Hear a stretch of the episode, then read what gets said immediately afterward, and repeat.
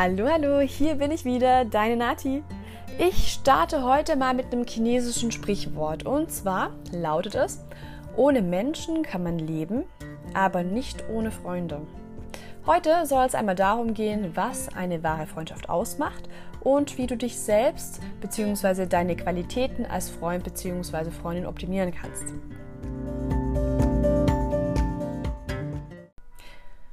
Sag mal, was ist Freundschaft für dich? Wie würdest du eine gute Freundschaft beschreiben?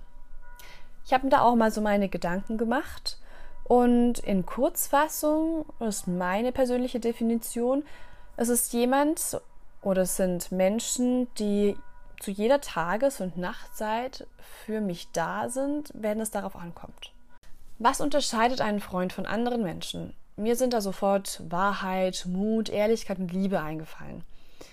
Wieso Wahrheit? Naja, wenn ich mit jemandem befreundet bin, dann gehe ich davon aus, dass derjenige mir immer die Wahrheit sagt. Ich kann ihm voll und ganz vertrauen. Also das heißt, wenn mein Outfit noch so schrecklich aussieht und ich bin davon überzeugt, es sieht grandios aus, dann sagt mir mein Freund das, also meine Freundin. Und Mut? Ja, manchmal spricht man eben auch Dinge an oder man macht Dinge zusammen, die einen ja, wo man einfach alleine denkt, das schafft man nicht, das kriegt man niemals auf die Kette. Das scheint so unmöglich. Und dann hat man diesen Freund oder die Freundin an der Seite, die sagt, komm, das kriegen wir hin, wir schaffen das. Egal wie, ich stehe dir bei, ich bin für dich da, das rockst du, das kriegst du hin, definitiv, ich glaube an dich. Und da mischt ja natürlich auch die Liebe so ein bisschen mit rein, was heißt ein bisschen, ziemlich stark sogar, weil ich, ich finde, dass Liebe so das stärkste Band ist, was Menschen verbinden kann und auch das hat definitiv seinen Platz bei einer Freundschaft. Ich kann sein, wie ich bin und ich werde dafür geliebt und unterstützt und genauso will ich das auch für die andere Person tun, keine Frage.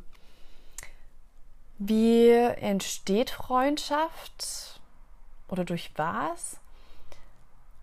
Ja, meistens eigentlich durch gemeinsame Erfahrungen oder Dinge, die man zusammen erlebt miteinander teilt über die Zeit hinweg, aber auch, und gerade am Anfang von einer Freundschaft, dass man unvoreingenommen reingeht.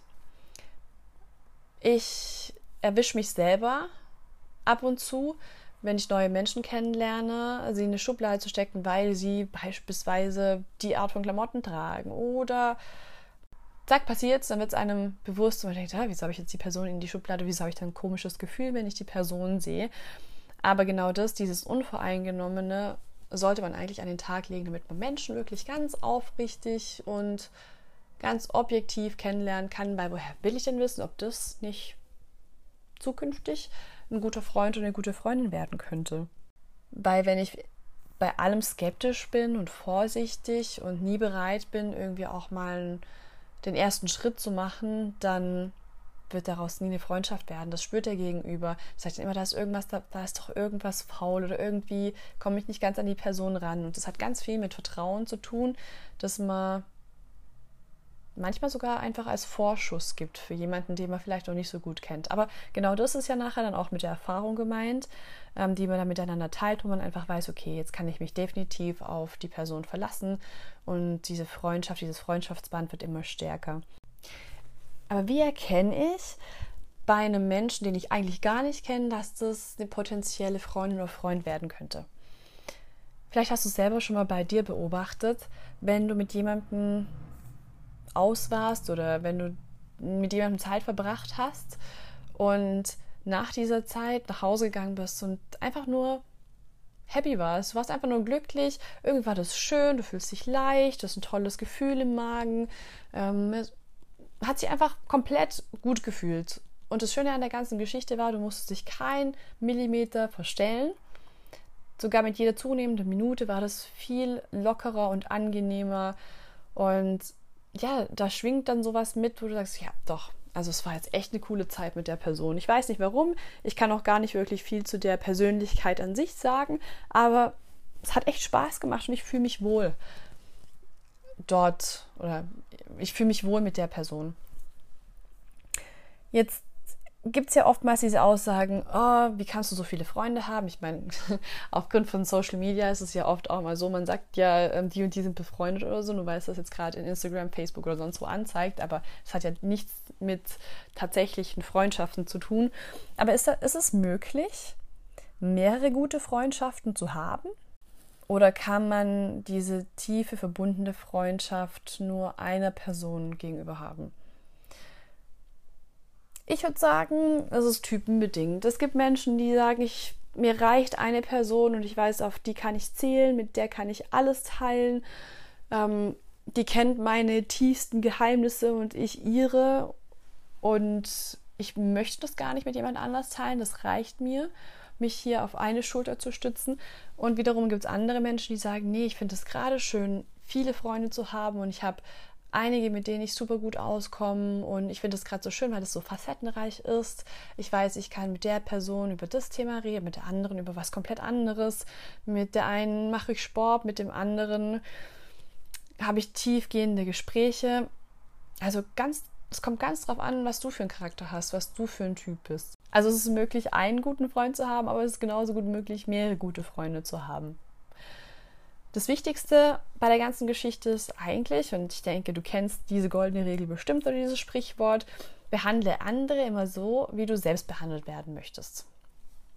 Und das bedeutet jetzt nicht, dass man sich bei, jeder, bei jedem Gedanken oder bei jeder Handlung überlegt, hm, was könnte ich jetzt dafür zurückerhalten?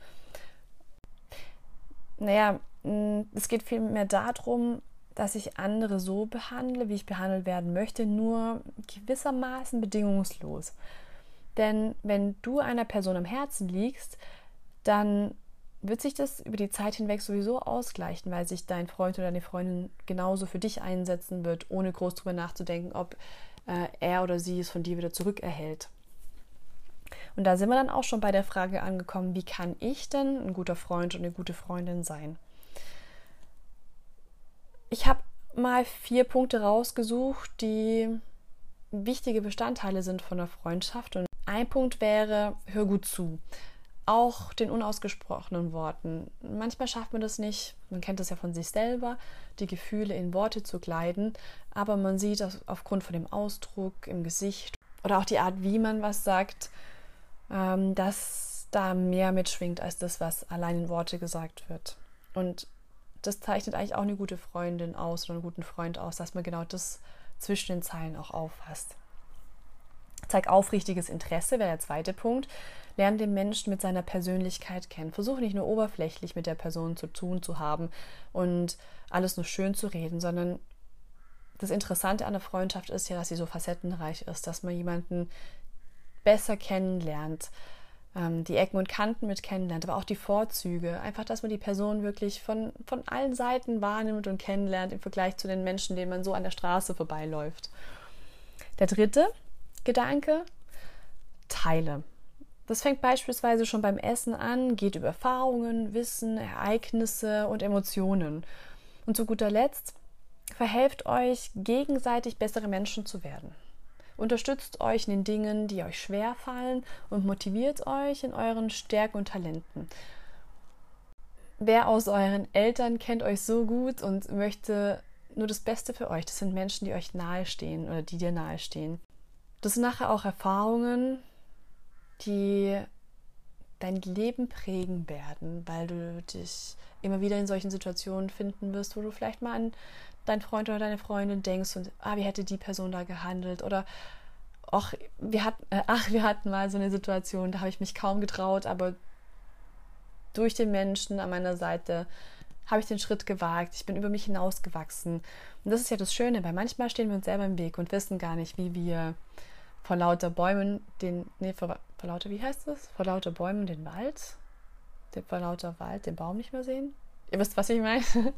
Also wir stehen uns manchmal selber im Weg und ähm, erkennen unser Potenzial gar nicht, aber wenn wir richtige Freunde an unserer Seite haben oder einen Freund an unserer Seite haben, die uns tatsächlich kennen, die kriegen das auch mal hin, uns in den Hintern zu treten und sagen, so, jetzt auf geht's, mach das, das schaffst du, ich weiß, dass du es schaffen kannst. Ein Freund oder Freunde bereichern dein Leben ungemein. Und solltest du in der Vergangenheit eine schlechte Erfahrung gemacht haben. Lass dich davon nicht unterkriegen. Da draußen gibt es so, so, so viele liebenswerte Menschen. Aber denk dran, behandle deine Mitmenschen, wie du selbst gern behandelt werden möchtest. Und daher, auch wenn es jetzt ein bisschen kitschig klingt, öffne dein Herz, sei unvoreingenommen und ich lege meine Hand dafür ins Feuer. Du wirst jemand finden, der oder die nur darauf wartet, mit dir befreundet zu sein. Ich danke dir vielmals fürs Zuhören und es war mir wie immer eine Ehre, dass du auch bei dieser Folge wieder mit dabei warst. Lass uns auf Instagram connecten. Du findest mich unter Natis. Link dazu in den Show Notes und schreib mir, welches Podcast-Thema dich für die nächste Folge interessieren würde. Und ich überlege mir gerne, wie wir das in ein Mindset-Detox für mehr gute Laune verpacken. Ich freue mich auf dich, deine Nati.